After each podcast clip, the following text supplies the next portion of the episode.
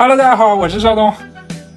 我是威廉，欢迎大家来到太能聊了。那我们知道上个月呢发布了这个传奇传记作者沃尔特·艾萨克森的新书《埃隆·马斯克传》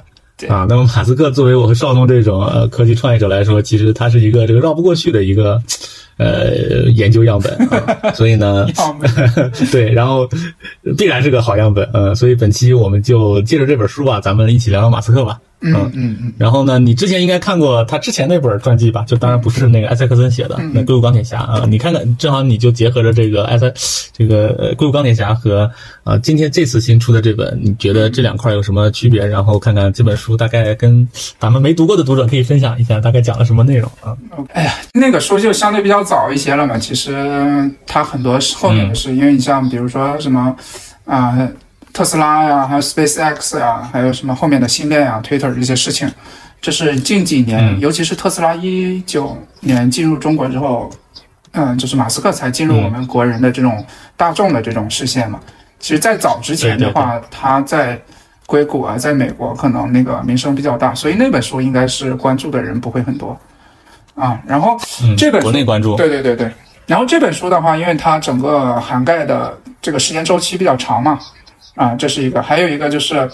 呃，艾萨克森其实他是紧跟着马斯克的，好像跟了两年时间吧，就是所以这个也是对对对，跟了两年多的时间去做记录的，所以这个的真实性，包括啊，还有里面的一些像就是故事的发展呀，都详尽的程度，对详尽的程度都比那个书要好一点，所以如果是选的话，就是推荐大家还是先读这本书吧。嗯嗯，对对。我觉得，如果对于之前读过《硅谷钢铁》《硅谷钢铁侠》的读者来说呢，这本书其实有点，呃，相当于他的一个近况更新，把他这个最近这几年的 这些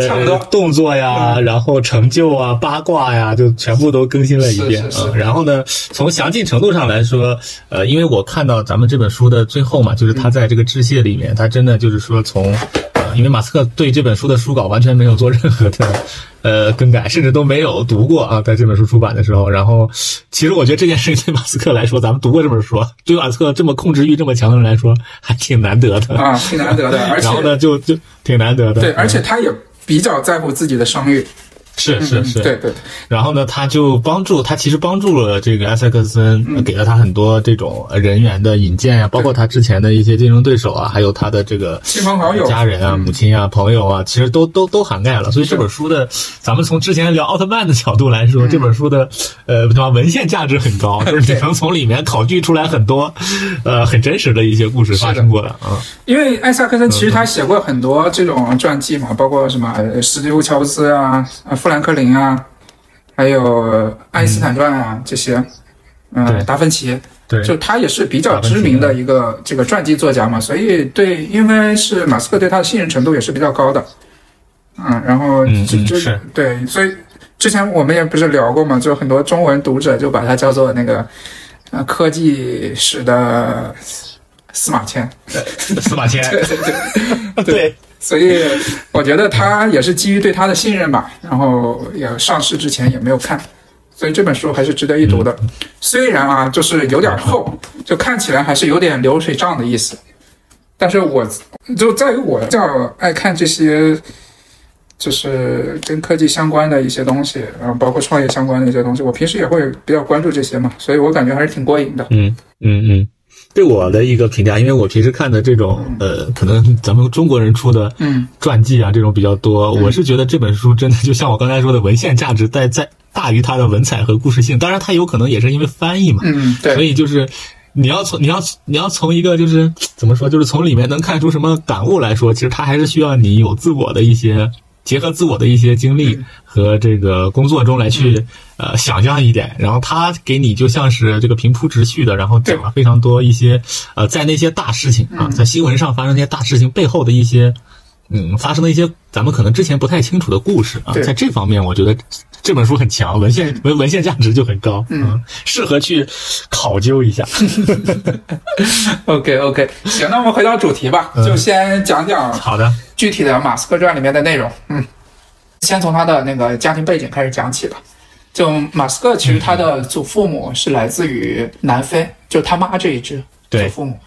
对，是。因为当时是他祖父好像不太认可当时的政府的一些政治观念吧，然后就嗯嗯，他们性格也是比较爱冒险的这种，然后就来到了呃南非，呃带着他妈，那会儿他妈已经出生了应该是，然后他爸呢也是一个商人，但是有一些工科的背景，然后也是做生意嘛，然后来南非这边，嗯当时还买了一一个架飞机，然后后面用这架飞机换了一个什么祖母做祖母绿宝石相关的，对。好像矿产生意，对矿产生意，矿产生意做了一些矿产生意，然后后来那个呃俄罗斯呢合成这个祖母绿之后，他这个生意就不好做了，嗯，所以你说他家庭环境就经济环境这一块应该还是可以的，对对对对是。是的，至少早年至少我觉得呃应该在当地来说还是高于温饱吧，对对对于呃他母亲还有他他尤其对于他母亲的生活，总早年应该还是有一些这个还是相对比较富足的，对对对，所以你看他不管从他母亲或者是呃这边还是他父亲这边，都有这种冒险基因的存在。就他们他母亲这边，他们家族的人生信条叫什么？冒险而谨慎的生活。然后包括他嗯嗯，他父亲这一支，你看他也是喜欢飞机啊，然后去冒险去做什么宝石生意啊，去南非，其实也是充满了这种冒险精神的。其实从这个是的，是的啊、家庭文化也好，或者是这种氛围也好，就奠定了他就注定是一个比较爱冒险的人。嗯嗯嗯，是。所以你觉得这个影响大吗？就是家庭环境或者这种精神传承？嗯，我觉得呃，从这个我之前我们聊的时候说，其实冒险和严谨它是两个反义词。一般严谨的人很难有冒险精神啊。对，他在他的家族里面就有给的他给给予了他其实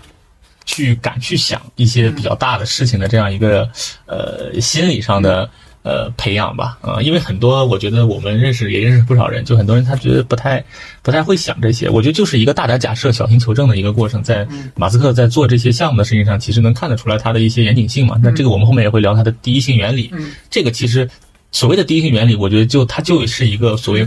一会儿一会儿讲，一会儿讲，一会儿讲。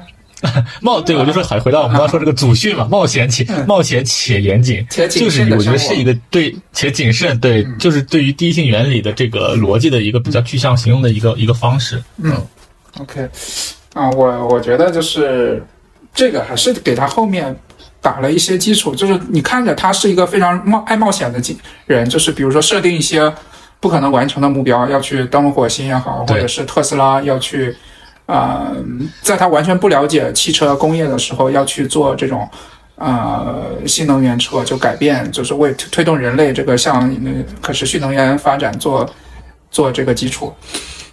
你看都是非常大的一个目标，而且会承担很大的风险。但是你看他具体去做这些事情的时候，他会去，包括特斯拉从设计、生产、量产，再到营销，他所有的事情都会参与，基本上，对吧？就是他甚至会去工厂里面去改改一些流水线上的代码，以提供呃以提高这个生产效率。所以你就看到他是一个，嗯，就在方向上他是真的敢冒险，但是去具体去落地这项，啊、落地这个东西或者落地他这些想法的时候，他又是非常非常的谨慎，非常非常的谨慎的，谨慎的，非常非常的严谨。所以这个确实是就贯穿他一生的这两个比较重要的一个对他性格的概括的一个两个词吧，我觉得。没错，没错，没错。这个其实例子有很多嘛，你不管他对对例子有很 SpaceX 做的时候，他去。对他去俄罗斯谈这个价格，然后可能对面可能俄罗斯人都觉得他像一个什么都不懂的小朋友，告诉随便对你涨价，然后他就他回过头来，他想做火箭这件事情就是一种冒险嘛，他觉得人要去火星，对吧？对但是他要他要把人类变成一个可星际旅行的一种物种，但是你说真的到去做这件事情的时候，他能在回过头来能在飞机上把所有的这种物料啊 啊这种需要以造成一个火箭需要的这个原材料全部列出来，然后对应的价格，他就会觉得说你我去采购俄罗斯的这种这种这种火箭，简直是这个成本不足以他完全自己来去。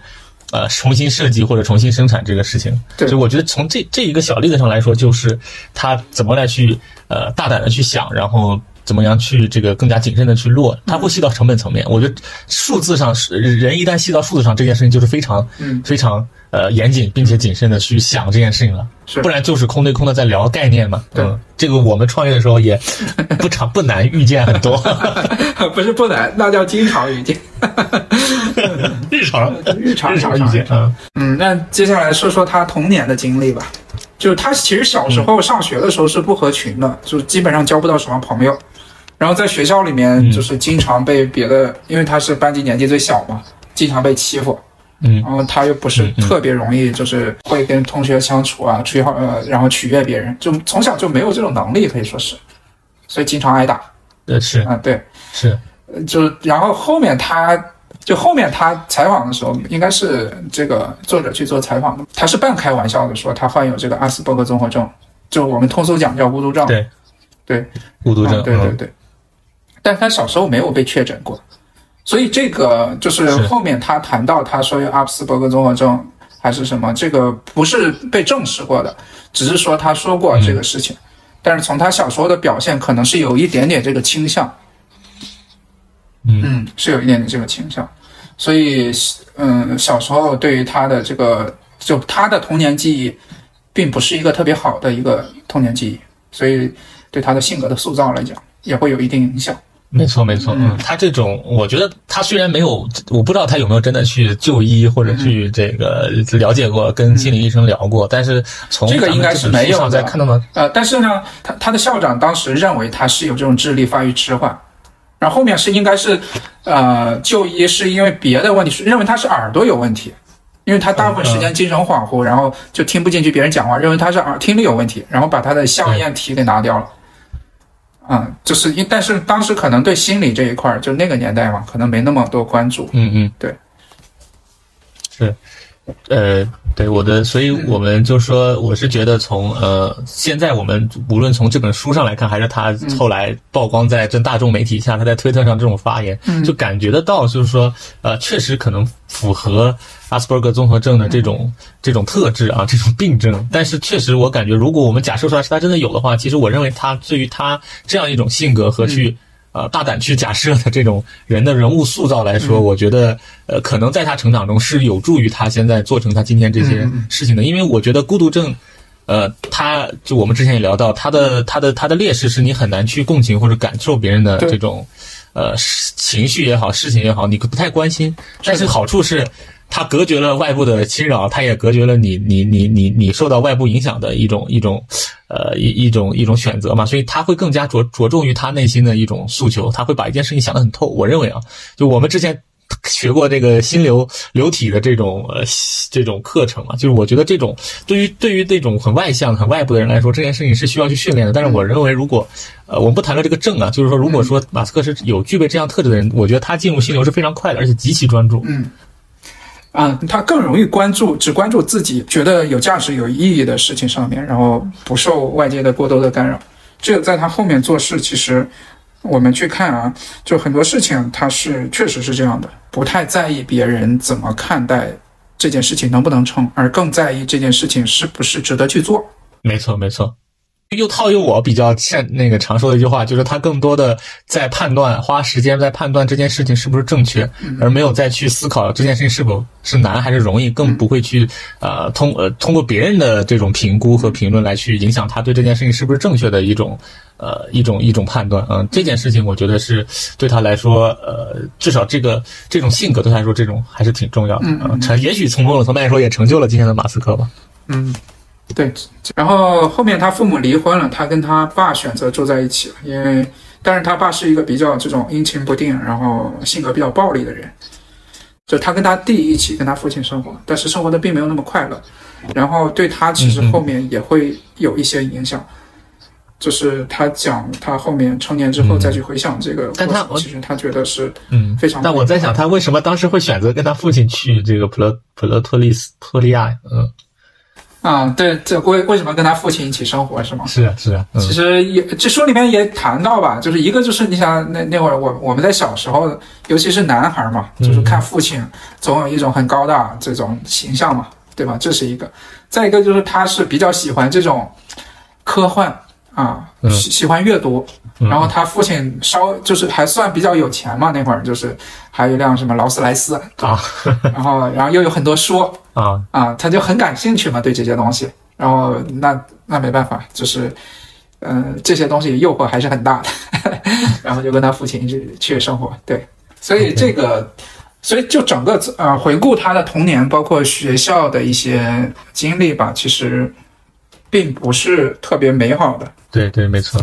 但这种这种这种不美好，我觉得加剧了他对他内心的想法和内心世界的一种专注吧。这有些时候也是一种呃解决你当下的一些心理或者遇到的一些不好的境遇的一种解决方案吧。你改变不了的东西，你只能去呃是承受。那承受的过程中，有些人选择就很沮丧。那马斯克可能他就更加的去呃思考，我我要未来怎么样去做一个自己的这种。呃，怎么说也不能叫，我觉得对他来说也不能叫事业，可能就是要做一种什么样的事情，可能这种我觉得对他来说，在那个年代，在他十岁左右吧，我觉得还是对他，呃，尤其他上学也不是特别的愉快，对吧？他也有一些被校园霸凌的这种经历。是，那我们来到接下来那个大学生活吧，大学时代，没错，嗯嗯，然后其实他大学考试成绩并不是。特别亮眼，然后他当时觉得他自己社交能力不行，就选择了一所那个啊女生多的叫女王大学。嗯，对，这是他当时他他他讲的原因嘛。但是后来他在他在大学其实交了一帮不错的朋友，也基本上共同爱好也就是电脑游戏、科幻小说这些，就他一直比较喜欢的。嗯，这也是他从小有一些的爱好吧。嗯，然后后来他就转到那个宾夕法尼亚大学，然后主修物理。嗯嗯，对。嗯，然后还学了经济经济学，学了商学，读了。对，你知道他为什么学商学吗？你说，他这个观点就是说，如果他担心如果不学商学的话，后面就得给学那些商学的呃商学商科的打工。有没有感觉到此时此刻我们正在读的这个安泰内心被重重的刺激到了？那倒没有，那倒没有，因为我以前还是学工程的，学学理工的。哎，那从这个角度来说，是不是你来这个读这个 M 这个商工商管理，是不是也是有这种心态？就是我我想去，我想去 懂得这个东西是怎么做的，我不想找一些职业经理人。我本来没有这个理由，但是现在看到这个理由，我以后可以加上这条。以后有人采访你的时候，你就要把这条加上。你说我我不想我不想给商学院的人打工，我也不想招商学院的人来做高管。嗯，然后后来他就转学到那个宾夕法尼亚大学。嗯，对。嗯，然后后面他实习的时候去了那个一一家银行。嗯，然后还认识一家，就是通过电话，就主动通过电话联系到一家银行的那个高管，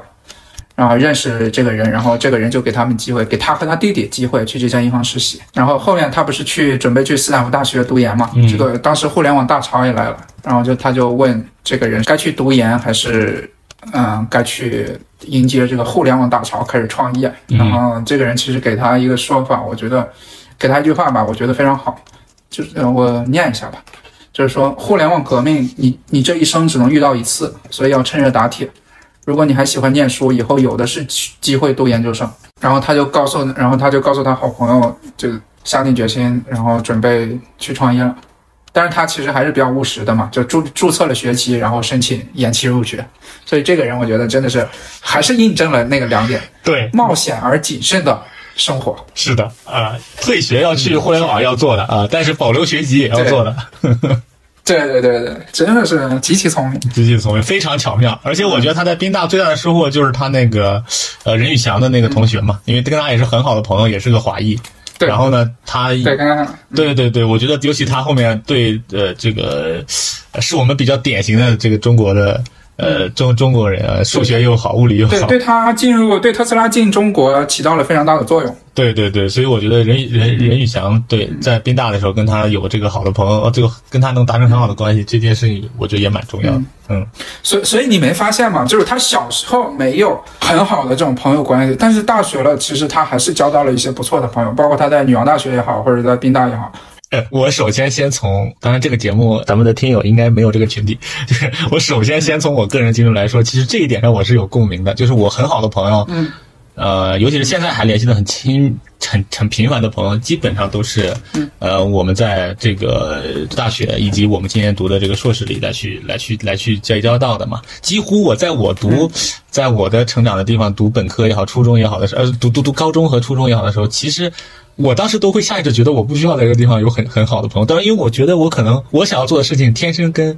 啊我成长的地方大多数人的选择不会是一致的。就这这一点，在我十六岁十六岁左右的时候就已经我认为我是已经想清楚了，所以呢，我觉得我也不是，就虽然我没有不是很那种孤独症，或者我没有很沉浸在自己的世界里，但是我也在跟当时在跟朋友的交同学的交往上来说，我当时是有这样一种心态的。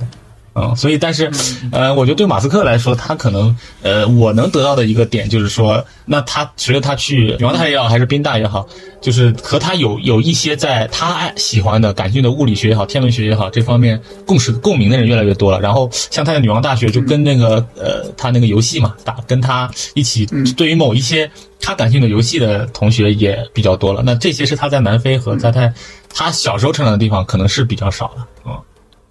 对对对对对，是的，是的，是的。我们生下来，不管生活在某个地方，还是生活在某个家庭，还是生活在某种文化环境，这都是随机的嘛。那随机的周围不一定有跟你有同样性格或者同样选择啊，同样的这种兴趣爱好的，但是。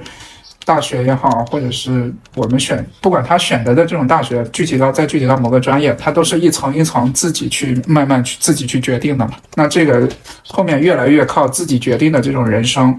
那其周围的人其实跟这个选择的路径大概是差不多的。那这些人更能找到一些比较志同道合、比较类似有这种价值观的取向的一些人。对对对。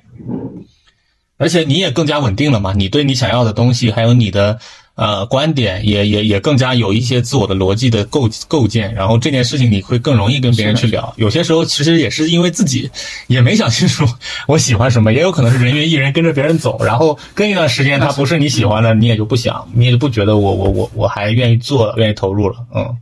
那个接下来我们聊聊他的第一桶金嘛。他建立了一家公司叫 Zap Two，对 Zap Two。然后这个就相当于类似那种黄页嘛，互联网黄页最早期的那种互联网黄页，就是什什么企业名录啊，呃，类似你知道那种好一二三那种，当然可能比那个更详细一些，有些企业名录啊，什么地图啊这些的。呃，这家公司其实也是拿到投资了，但是拿到投资了，但是马斯克其实还是比较那种苛刻的嘛，发展倒是挺快的，呃，后面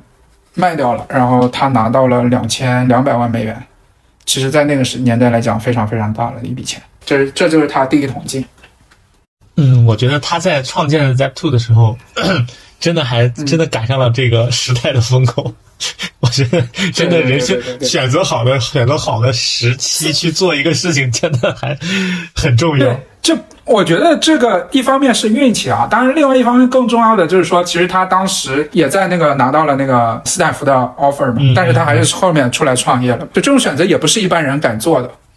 对对对。很多人可能还是愿意去获得这份 offer 啊，珍惜这份 offer。对，因为我们现在看，你说那个年代是互联网元年，不是不是说就互联网浪潮也好，说那个年代充满了机会，在站在风呃在风口上也好，但是这是几只是说我们现在回头去看，哦，那个年代 OK，那个是个起点。但是你身处那个年代的人，你想想，那也是一个未知数呀。往后面看，谁知道这是真的假的呢？谁知道这个风口是是不是存在的呢？但是他敢。他敢去做，他敢去站在这个风口，这就是厉害之处。我但我觉得就是咱们就说他赚到钱以后的这个事儿吧，因为我感觉啊，这个这个比较比较有意思，就他拿钱来去，因为第一，因为他才哎那个时候他才二十二十几岁，二十七岁，二十六岁，二二二十来岁，不到三十岁，对，反正不到三，就跟我们现在，我也跟你的年纪很相仿的时候，然后拿到两千多万美金，在九几年的时候，然后他就会觉得说。他就会给别人买房子，然后去买迈凯伦，然后呢，去去去那个去去炫富嘛，你也有一定炫富的这种想法啊，甚至还请到了一些记者专门来记录他买车的过程。是是是，所以，但是我觉得就就呃，当然这个我没有共鸣，我不知道你有没有共鸣，就是当你去把这些，当你拥有这些钱，然后你把你想要的东西都买了一遍。因为我觉得人都有嘛，当你进入社会前，或者你在你一开始小的时候，当你买完，然后感受完，然后他他去快乐完以后，这个兴奋劲一过，他还是会选择，他还是在想，我把这些钱要去投入到。呃，下一个创业的下一个，我觉得这个才是，我觉得这件事情，当然我如果一说我没有办法共鸣，是因为可能还没有赚到这么多钱。但是这件这种选择，其实是贯穿了他后续创办了这么多公司的一个，我觉得一个很很很重要的原因。包括我觉得他对于后面他收购 Twitter，就他已经通关了。那很多时候他已经通关了。然后他觉得我不行，我一定要把这些我赚的钱要再花掉下一件事情，我要把我呃想要的最大的事情把它实现成。我觉得这是他的一个内心驱动力，而这个驱动力是他买下买完迈凯伦买完那些房子以后，他就已经有这种内驱自驱力了。他不是再赚，他不是再赚一个零以后才能想到的。是的，所以他后面把这个呃钱投在了创办了一家公司叫 X.com 做支付的一个平台。其实跟他之前在那个银行实习还是有一定关系的。后面这家公司就是跟那个 PayPal 合并了。他跟 PayPal 合并之后，他后面跟这个 PayPal 里面的一些联合创始人啊，还有工程团队，其实都有一些分歧，啊，闹得很不愉快。后面他就被罢免了，PayPal 创始人那个彼得蒂尔就取代了他当了 CEO。最后 PayPal 不是被合并之后然后，PayPal 被 eBay 收购了，马斯克又获得了二点五亿美元的回报。没错。非常非常多，这次就就就真的是又上了一个零，比两千万又多了两千又多了一个数量级啊！这次就不炫富了，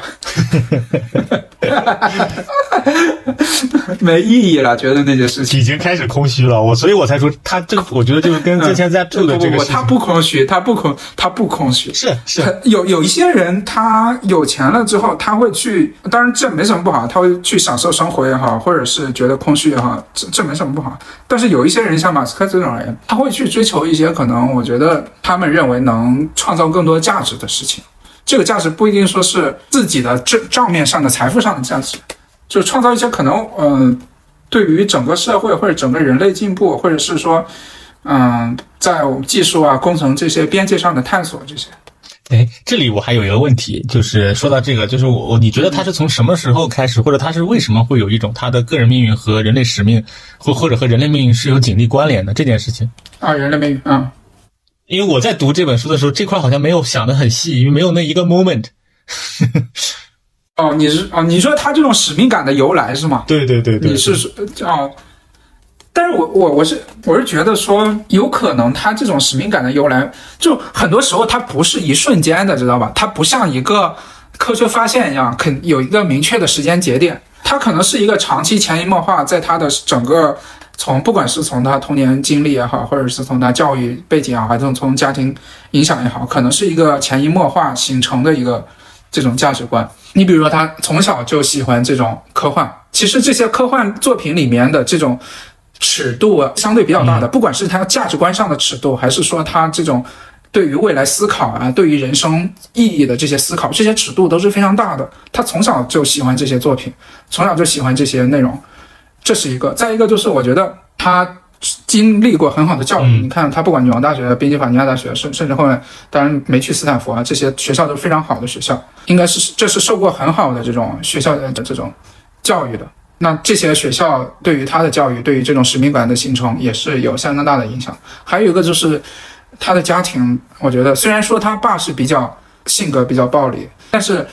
他整个家庭的这种冒险精神，嗯，对于他这种思想的建立，没有束缚的自由的思想的建立也是非常非常关键的。嗯，所以我感觉从各个方面来讲，他整个的这种使命感的形成不是一蹴而就，或者是在某个 moment 某个时间节点。它是一个循序渐进、长期影响、长期这种在这个过程中形成的，当然还包括后面他有钱了，他享受过了这些东西，他觉得 OK 这些东西我大概我知道是什么了，那就去追求更更更宏大的一些东西，当然这个也是有。吃过见过，所以才想到要更好的。对，所以从这个角度来说，这个传记写的就比较，呃，没有我们有一些特，就比较真实。这要是放在我们的史书里，肯定要有一个开市的那一刹那。对，那样更有戏剧戏剧性嘛。对对，这个故事就比较好看。呃，但是我们的人生呢？你想想，有戏剧性的节点多吗？不多吗？大部分都是，其实都是缓慢改变的一个过程。嗯嗯。是吧？是。接下来就说一说 SpaceX。嗯，就 PayPal 离职之后，他就开始做那个 SpaceX。其实当刚开始他是去那个俄罗斯去准备买火箭嘛。嗯嗯。对方觉得他不懂，就开始戏耍他。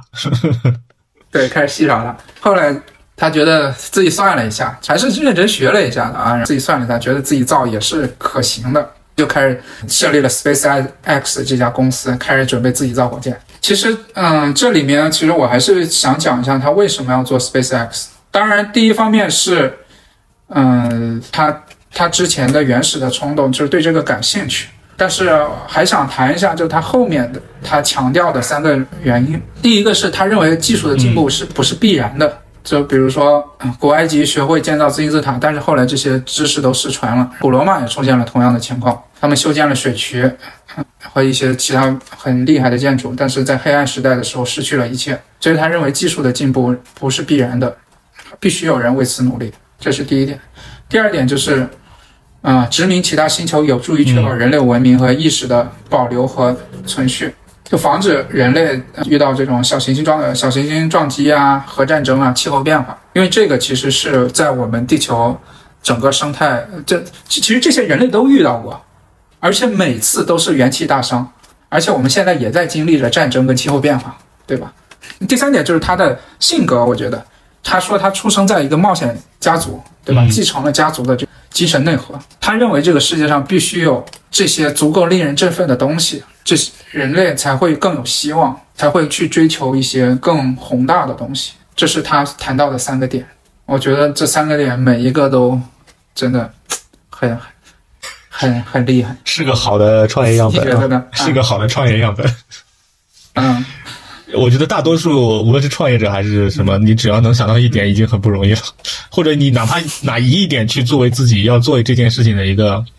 我们经常说创业要做要做使命、愿景、价值观的梳理嘛。其实什么时候大家都在谈论这件事情，但是，呃，你真的去看马斯克做的事情，他好像没变过，就是他这种我一直知道的这种定力，他真的以，嗯，呃，要做要要要去，就你刚才提到的这三点。为他的一个，至少 SpaceX 是他的一个是，我觉得不仅是 SpaceX 吧，包括那个特斯拉，包括呃，特斯拉是对，对，其实他后面做的公司很多都是这样的这种出发点，对，就是更本非常本质的出发点，本本源的出发点。对我觉得真的把这件事情围绕着，让他把马斯克做的所有事情都能串起来，这个简直太难了。我觉得从我的经历。当然，我的精力不足，跟 跟马斯克来说，肯定还太太渺小。对，但是从你真的你也想，你也在做一件事情，或者你也想做一件事情的出发点去想这件事情，太难了，太难了。大多数人还是在想我我我怎么去实现财富自由的出发点去做创业这件事情所以，财富自由只是他通往这些更宏大事情上面的副产品。这我觉得也跟他少年成名 Zap Two 这个卖的太早了也有关系。他要三十八岁才做成 Zap Two，我觉得他应该也没。但从寿命上来说，你做成他现在这么多事情的概率也没有他现在这么大。嗯，当然，当然这个是比较实际的说法，是是是。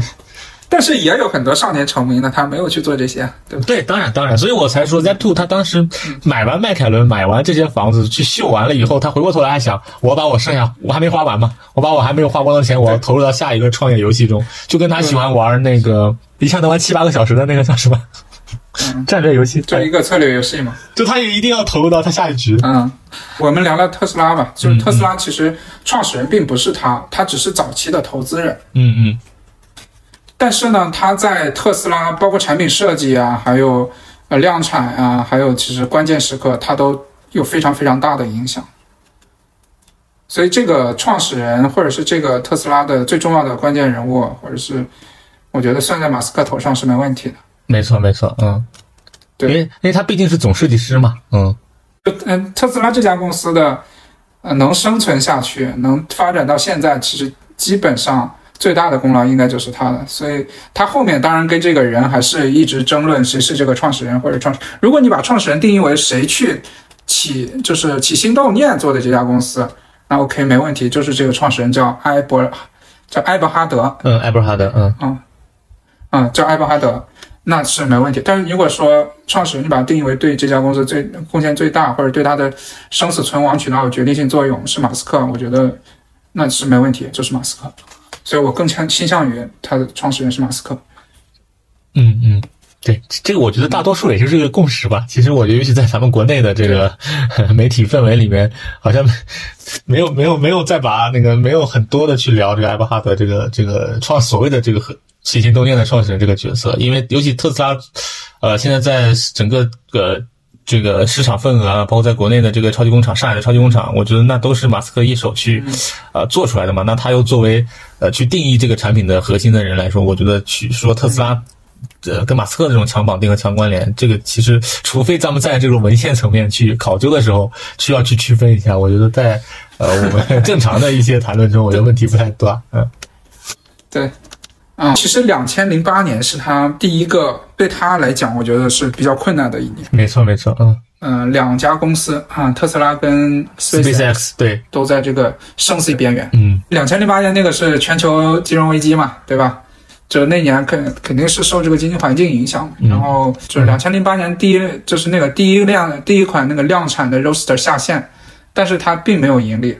所以后面他又拿不到钱，所以当时他的压力非常非常大。就是一直没有融到钱，嗯嗯嗯，然后 SpaceX 是因为那个发射失败，对，就发射三次都失败了。你想想，这种一次要花很多很多钱的造火箭啊，连续发射失败，所以也是陷入了这个资资金链的危机，所以他当时是非常非常崩溃。对，但是别人问他他怎么去做决定的时候，是救集中资源救哪一家的时候，他选择了这是我们正常人都不可能选择的，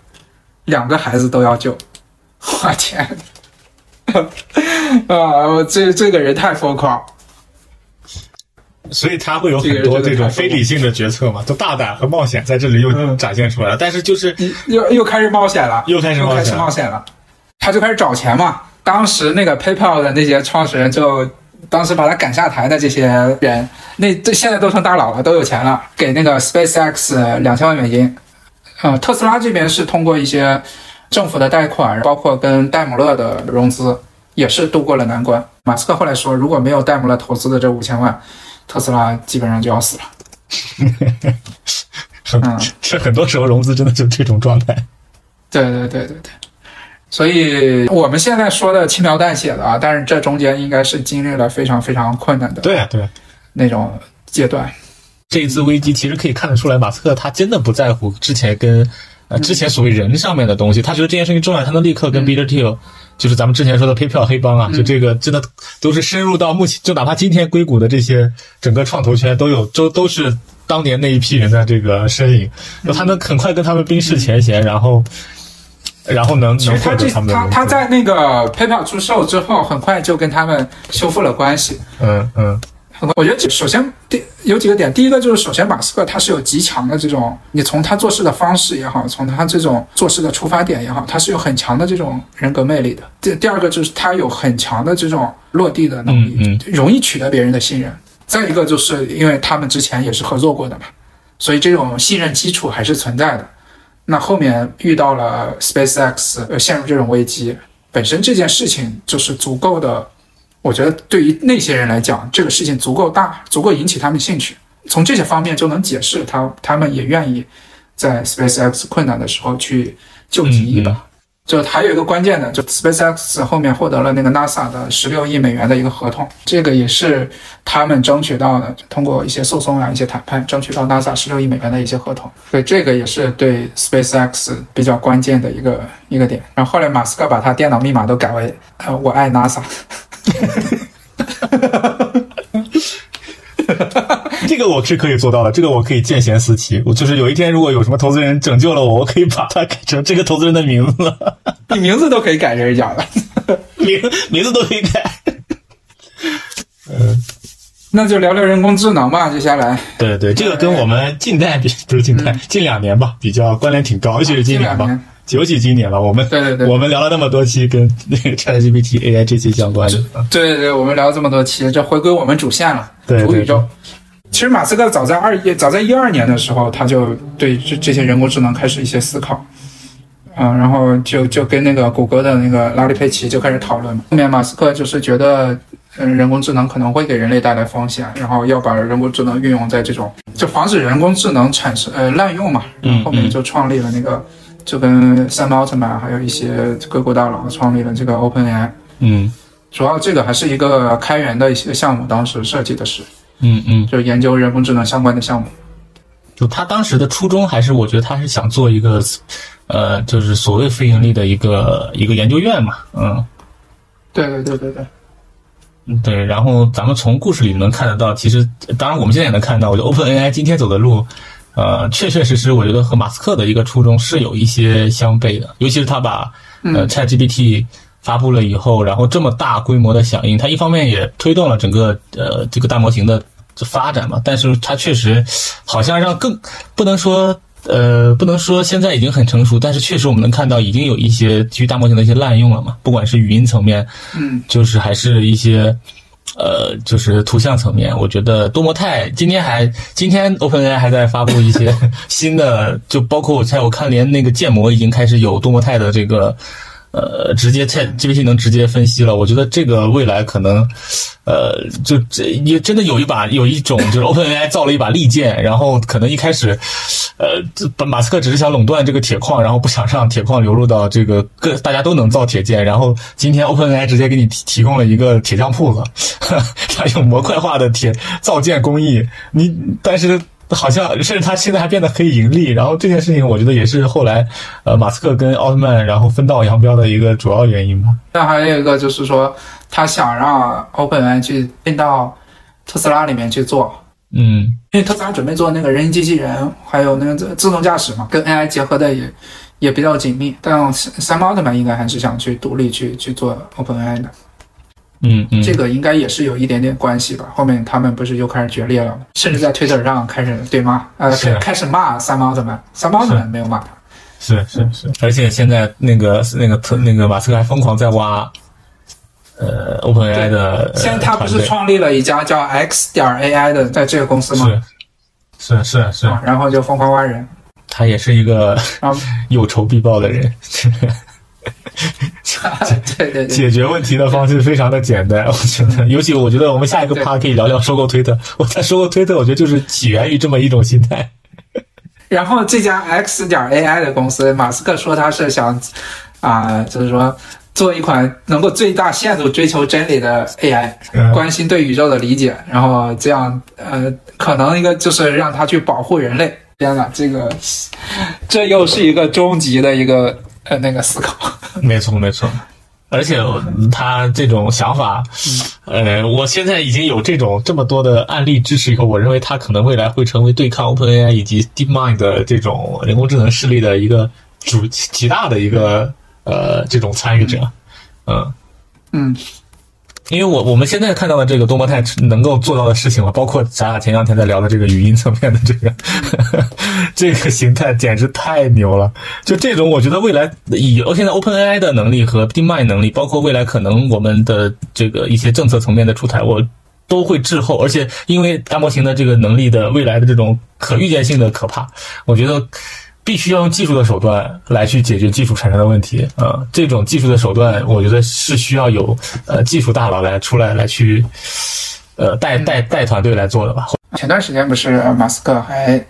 嗯联合一些人工智能领域的一千多名这个专家大佬，呼吁暂停 OpenAI 推出比 GPT 四更强大的这种升级版本。嗯嗯，而且还给了一个期限，至少六个月。但是你看他却自己去找在私底下招兵买马，然后组建团队做这个 XAI。嗯嗯，这个从竞争的角度看是好的，因为目前 AI 展现出来的能力来看，在不远的将来 AI 会有非常非常强大的能力。嗯嗯，那这个能力掌握在少数的几家中心化的商业公司的话，即使他有再强的说我有不作恶的价值观。有去防止 AI 滥用的价值观，还是有一定风险。不管是技术层面的风险也好，或者是就是管理层面的风险，还是人的层面的风险，这个都是有一些不可控因素存在的嘛。那么有更多的团队，有更多的公司，有更大多的资本参与进来，那么就可以平衡一些这中间的一些风险。所以我觉得就是说，要防止 AI 作恶，防止中心化的商业公司去作恶，那最好的方式就是。多出来几家这些公司做同样的业务，大家互相盯着，互相拿放大镜看对方。从这个角度来看，XAI 是有非常非常大的嗯意义的。再聊聊 Twitter 啊，对，因为因为我觉得这本书主要的笔墨都在这个 收购 Twitter，以及后来后后面很大一部分章节在聊 Twitter。对对对对，嗯嗯。因为这件事情其实相对还比较抓嘛，是的，是的，从起从起源，从起心动念和中间的这些过程，然后到目前已经目前我们看到的这个目前的形态哈，就总都很很有戏剧性。啊，对，是的，是的，是的。那你聊聊吧，要不这段？嗯，这个就 我可以大概大概把这个简单把这个故事里的故这个咱们书里的这个故事先可以这个呃跟这个听友复复述一下，就是他是怎么来去想到来去收购推特这件事情的？其实就是他呃，就我刚才提到的，到这个有一个阶段，就是 有钱有闲，然后呃，就是呃，至少我咱们从一个读者的层面，这个书里在讲的。在讲的故事里，其实也有也有原因。这个讲的主要原因就是他第一是他在二零二一年到二零二二年已经超越了这个杰夫贝索斯嘛，成为了这个新的世界首富，啊，身家已经达到一千九百亿美金啊。然后呢，嗯，在这个过程中，其实他。很多事情就他这几家公司嘛，就特斯拉、SpaceX，然后 Boring Company、Neuralink，就脑机接口那家公司都有很高的一个表现。然后，尤其特斯拉的市值超过了一万亿嘛，这个也是个基于苹果，基于苹果之后又一家过万亿美金的一家公司，所以就非常辉煌。我觉得就跟他之前玩的那个游戏的，我刚才谈到那个游戏的一样，就他他的人生，在他卖卖掉 Zap Two 的时候，就觉得我要再投入下一个创业游戏，但是在这个二零二二年这个节点，感觉就他通关了。你知道吗？就是创业这件事情，在他的可能认知里面，在至少在这本书里的感受到，他觉得他已经通关了。然后呢，就是他有点所有的神装已经全拿到了，然后所有的级别已经升到顶级了，他不知道该去干嘛了。呃，作者问嘛，就是说为什么你要收购？就一他说两个点，他说刚开始他也在想，其实他当时也没想那么明白，你知道吧？就他当时做这个决定的时候也没想那么明白，他甚至说刚开始会。往这些，比如说像 SpaceX 啊、特斯拉，因为这些都有宏大的愿景嘛。他刚开始想往这些宏大的使命啊，或者是这些愿景上往上套，发现推的套不进去。然后他开始又又给自己找了两个原因：第一个是言论自由，他跟他儿子关系的破裂，导致他对觉醒文化的这种反思，或者是有一些担忧吧。然后他想在言论自由上做一些努力。嗯嗯。第二个就是说，他内心深处的渴望，因为他小时候。被人欺负啊、殴打这些嘛，他想找一个他可以控制的，就叫他们叫一个游乐场 （playground） 啊。他现在成了世界首富了，他可以任性了，他想拥有整个操场了，这是他说的两个点。然后后来这个作者又问他，就说你，那你为什么搞这个？就是费力不讨好，对吧？对，对于特斯拉和 SpaceX，我们百害而无一利的这个事情。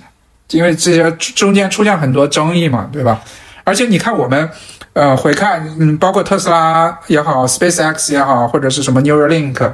对吧？或者是之前那些呃什么 Boring Company，都是偏工程的嘛。然后，而且是可以这些东西、这些公司啊、这些业务是可以组合在一起的嘛，对吧？嗯嗯。但是唯独这个 Twitter，跟这些都毫无关系。对吧？对。但是他讲，就是马斯克讲说，他从他的认知来看这件事情，他觉得这个难度和 SpaceX 或者特斯拉都不能相提并论。嗯，对，所以他他觉得事情这件事情没那么难。嗯，对，也是，这是他这站在他的角度去考虑的，就是他自己表述的。嗯嗯，就我觉得还是就跟基于刚才推特上的说，一个是 就你说说他，我觉得他后面有一点，呃，去圆这个愿景价值观的一种 一种迹象啊。当然我也不能肯定，但是就是你刚说那个对于他文化这件言论和文化这件事情，因为他在那个时候就已经想去，呃，就先先去投资嘛。投完资了以后，想说能不能，因为他当时想的是，我是不是要呃自己做一个自己做一个新平台，可能像创创一样去。是想自己做一个。对我是不是跟创一样自己做一个？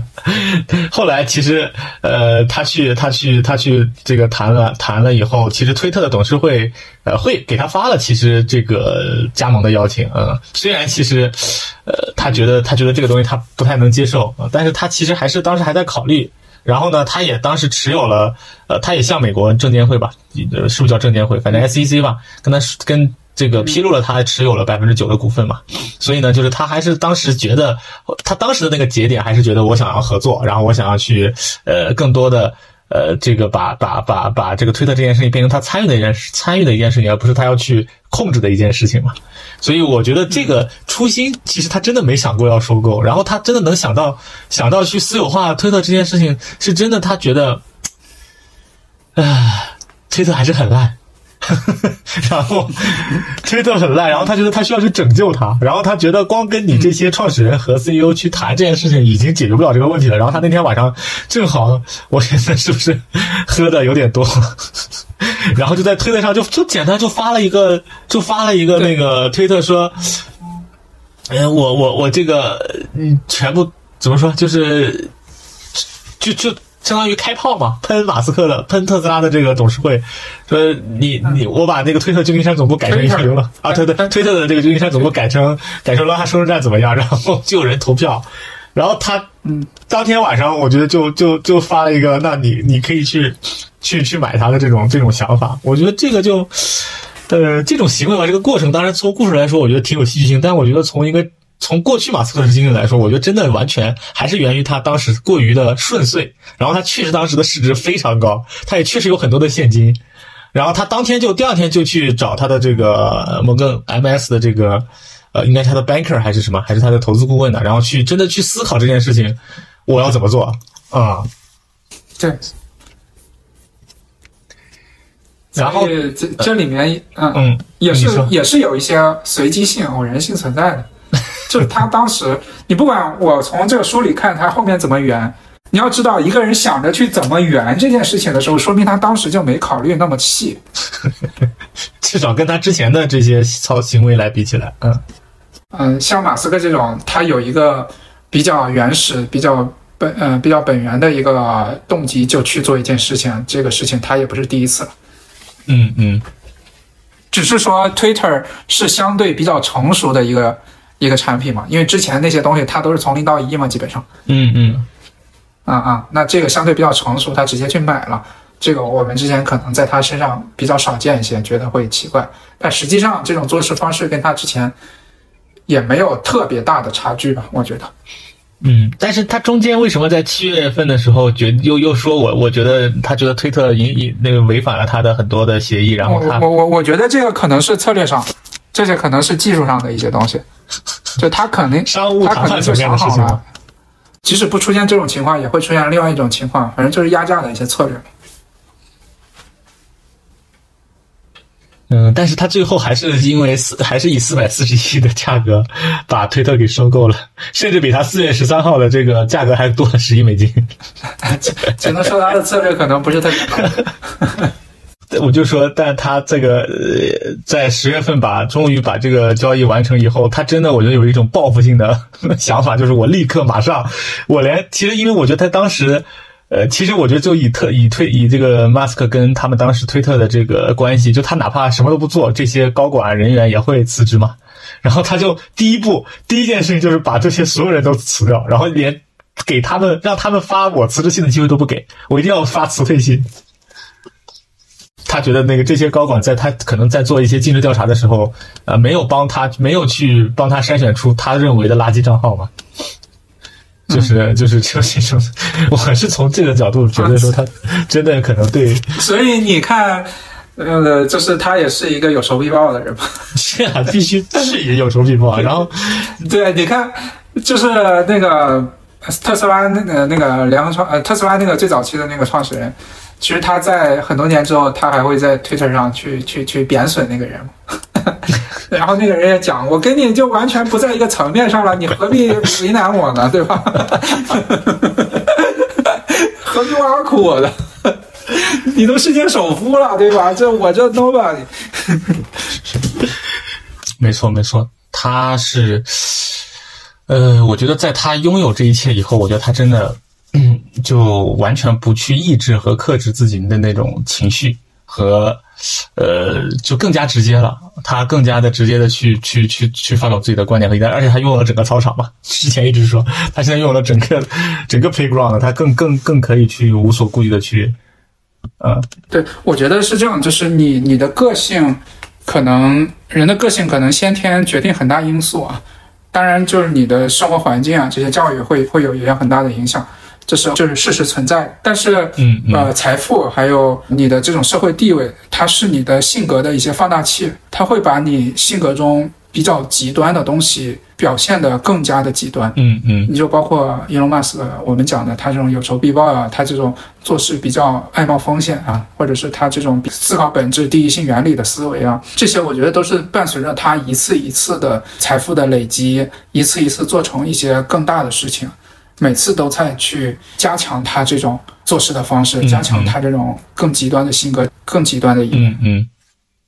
嗯。那呃，推特基本上你还有什么补充的吗？因为现在这个还在还是在进行时嘛，对吧？我我我说一个大概的，就是跟之前做的不太一样的，因为他之前你包括我我们看到做 SpaceX、特斯拉、Neuralink 什么，对吧？还有这什么 Solar City，就这些都是偏工程的嘛，它都是有很强的这种技术调优的空间的。嗯，但是 Twitter 就基本上是一个互联网产品。而且技术调就是跟之前做的差距还是蛮大的，嗯，我感觉，如果他能把 Twitter 这件事情做成，他又解锁了一件新能力，在这互联网的层面，当然这个定义就不一定啊。互联网因为也是我们自己定义的，嗯，有可能在这些人的眼里，他没有行业定义，他只觉得这件事情应该做就去做。所以，呃，我我是觉得挺难的，但是我是非常希望他能做成，或者是能达到他的预期。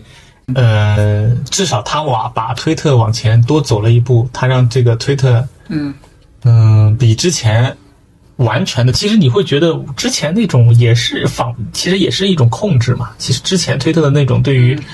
呃一些所谓的政府主体啊什么这种东西的一些标特意的标注啊、特意的诠释啊，其实它太过于偏向于嗯所谓的这个主流的套价值观了。然后呢，嗯，特马斯克来了就把这个桌子掀了嘛，就我还回还原到他，呃，这个是一个社交平台本源的应该有的样子嘛。然后呢，他就是只是设置了更多的商业模型和 收费，包括蓝 V 啊、什么订阅啊，不然看不到什么这些尝试我就少。但是他把这个地方回归了他一个言论主体应该有的样子，他让那些不喜欢之前那部分所谓的各种各样的言论运动的人有还是有机会发生的嘛。因为社交平台、媒体平台嘛，你你这是一个本源的意义嘛，对吧？但是你说从他要要和其他的那些有一些呃什么价值愿景上的链接，这件事情我也没办法有反应的这种。那跟跟之前做的那些是没有什么太大关系。嗯。OK，那这样就是你觉得看完这本书，你最大的感受是什么？嗯嗯，其实呃，我的一个想，我的一个感受就是，第一呢，我之前没有读完《钢铁侠》那本书，然后呢，这本书是也算是从头读到尾吧。就我之前不是咱们在聊，我说这个危机百科体，尤其是 尤其是涉及到最后的那个跟那个公司相关的，他成长经历那部分描写的还真的蛮细的。成长经历那部分危机百科体，就他会对于 他故事性没有很强，但是他对于我我去了解马斯克这个人。真的很帮助很大。那马斯克这个人，那他那回到谈论马斯克这个人的角度呢？那我会觉得看完这一本书，嗯，能够让你能够得到的收获就是我们能够学，就是有参考价值的，就是去嗯 大胆假设、小心求证的去做事情。这件事情，我认为不论是创业还是生活，都会对我们的想法上很有帮助。然后呢，嗯嗯嗯，在嗯构思自己的一些。我们说这些宏大价值观的时候啊，其实强烈的使命感和风险的承担能力是是我觉得，呃，我们嗯愿意创业啊，愿意咱们走这条路的人必必须需要的。我觉得这是个必备因素。其实马斯克和和乔布斯很像的一个点，就是他们总有一种通过自己的个人影响力和个人的言论也好啊，行为也好，他提供了一个所谓的现实扭曲立场。这一点在当时读乔布斯或者我们看乔布斯当时的时候也有这种感触，就他无论是对于手机也好，Mac 也好，当乔布斯从牛皮袋里面拿出那个 MacBook 的 MacBook Air 的时候，那一刻他就扭，他就改变了人对笔记本电脑这件事情的认知。特斯拉也是，就是马斯克做的事情也是一样，他你一遍遍去炸那个火箭，炸到有一天你真的看到星舰啊，不是星舰，那个那个那个那个那个 Falcon 猎鹰，它停到了地面上，然后它又停到了船上那一刻起。它也，它会让你把之前一切的，你从现实意义上去思考这一切你认为对的事情的那一刻，一切都不对了。然后它会重塑你的人的价值观，甚至还会变成一些狂热的支持者。就这种呃扭曲现实立场，是需要有强烈的，像马斯克一样，像乔布斯一样有强烈的使命感，以及这些强烈的使命感背后支持的，不管是企业还是机构的宏大价值观来去呃支撑的。然后呢，我觉得这一点是是是是是能够说，我们想做一些事情的时候，会去，呃，我觉得感触蛮蛮大的，嗯，有比还比较有共鸣。我财务自由我没共鸣，但是这块我还是很有共鸣的，因为很多时候你去用线程路径去做事情，是线性的去想一些东西，这个很多事情就是就是不成的，就是不可能的嘛。今天把这个去要求他的呃工厂，要求他的 SpaceX 和特斯拉去降降百分之二十的成本，降百分之四十的成本。去手搓火箭这件事情，在大多数行业人来说是不可能的。今天我们想做很多事情，如果我们找行业里的专家、顾问、什么咨询公司去去谈，十个百分之九个他九个九个他都会觉得这件事情是不可能的。但是总有一些人他把这些不可能的事情做成。那我们能从《马斯克传》这本书，《埃隆·马斯克传》这本书里面能看到，那一个有强烈的。呃，使命感的人，他是怎么把完全不可能的事情往下一层层拆解成可做的？无论他是五步工作法，还是什么，呃，他的一些这种呃谨慎的，或者说呃冒险且谨慎的这种人生态度吧，我觉得这个是有收获的。当然，你说他的这种性格，我觉得这些是天生的。这个至少我跟他肯定没办法是同一类人，这个也是这个这个是没办法逾越的啊。对，嗯，你觉得呢？我觉得你可能共鸣更多一点，嗯。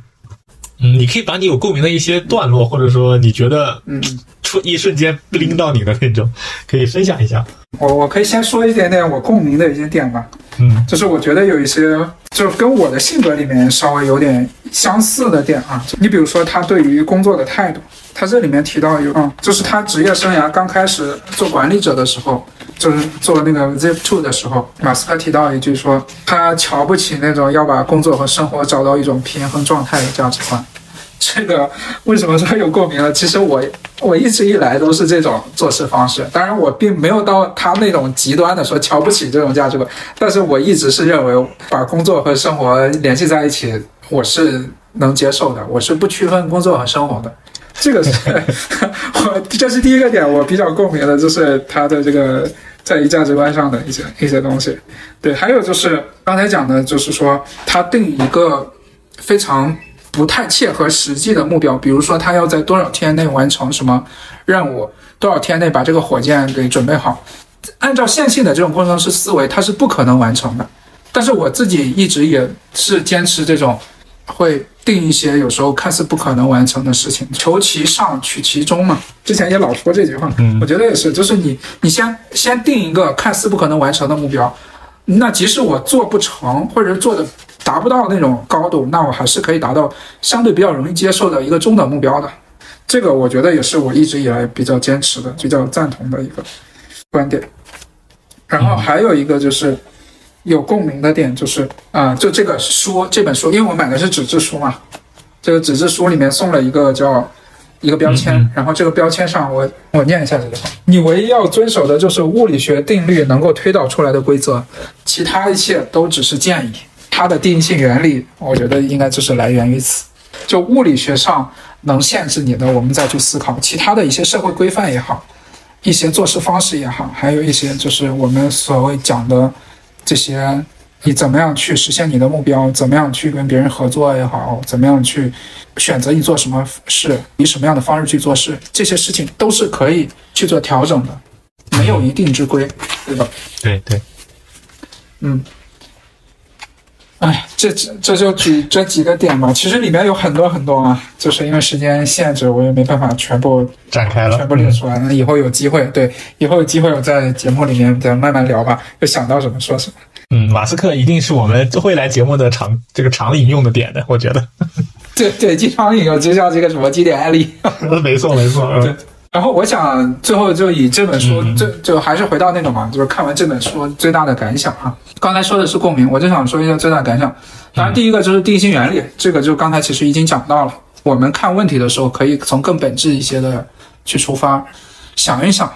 从来如此便对嘛。上次我们也讲到，对，嗯，《狂人日记》里面的一句话，多多可以想一想，多想一想。然后第二个就是有了这个目标之后，还要有一些务实的这些理工科的思维去解决问题，比如说削减成本也好，怎么样提升效率也好，或者是怎么样啊，能在这个流程中去规范一些东西。我觉得这个是马斯克做的非常非常厉害的，他极度的务实，他不只是有抬头抬头看的能力，他还有低头做事的能力。嗯，然后其实最后我想讲一点就是什么，就是这个是。嗯，就马斯克第一任妻子，这个里面，对你我们既然没有讲到他感情生活，这个以后再讲吧。也有点复杂。这个是，对，有点复杂，非常非常非常复杂。这是他前第一任妻子，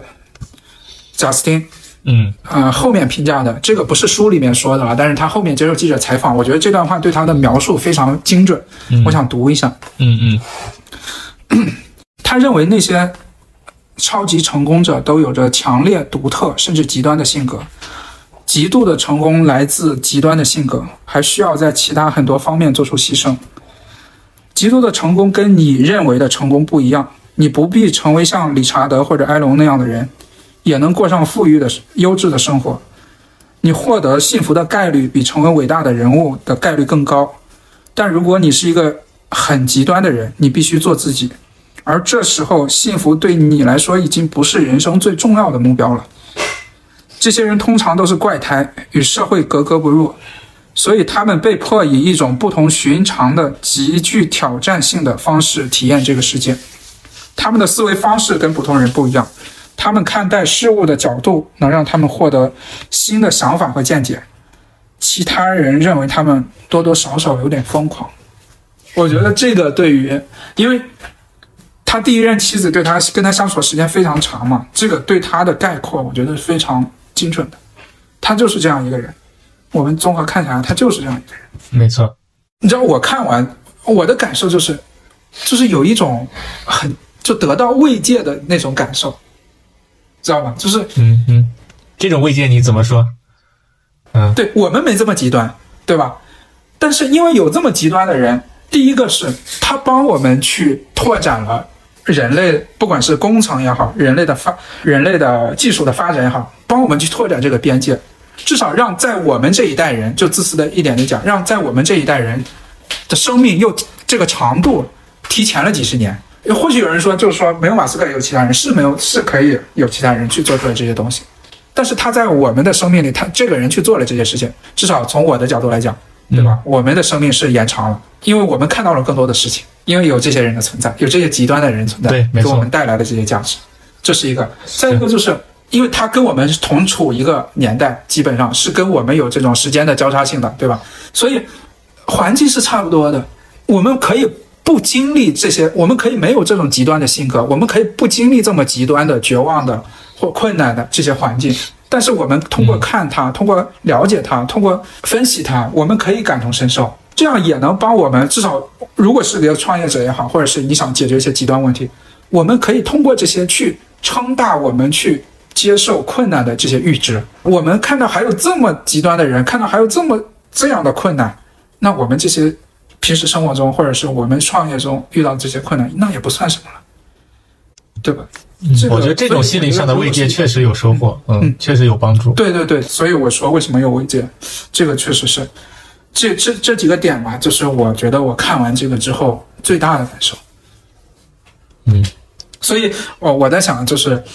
如果你有困难，或者是有什么，或者是你想去做一些不被身边朋友接受、不被主流的价值观接受，或但是你觉得这件事情是有价值、有意义的，你遇到了什么困难，遇到了什么阻碍，我觉得你可以看一看 Elon Musk 他怎么样去处理，看看这本书，去消解一下你的这种不管是绝望也好，不管是。恐惧也好，还是你这种呃难受的这种心情也好，我觉得是有帮助的。嗯，这点很好。嗯，是的，这也是这本书可能从他的经历中能给我们很有些人在经历一些不太不太顺心的事的一些帮助吧。嗯，对对对，是的，是的，是的，所以。嗯，刚才谈到这个标签上的讲呢，就是你唯一要遵守的就是物理学定律能推导出来的，其他的一切都只是建议。不只是说做工程，就我们平时生活中也可以这样去去给自己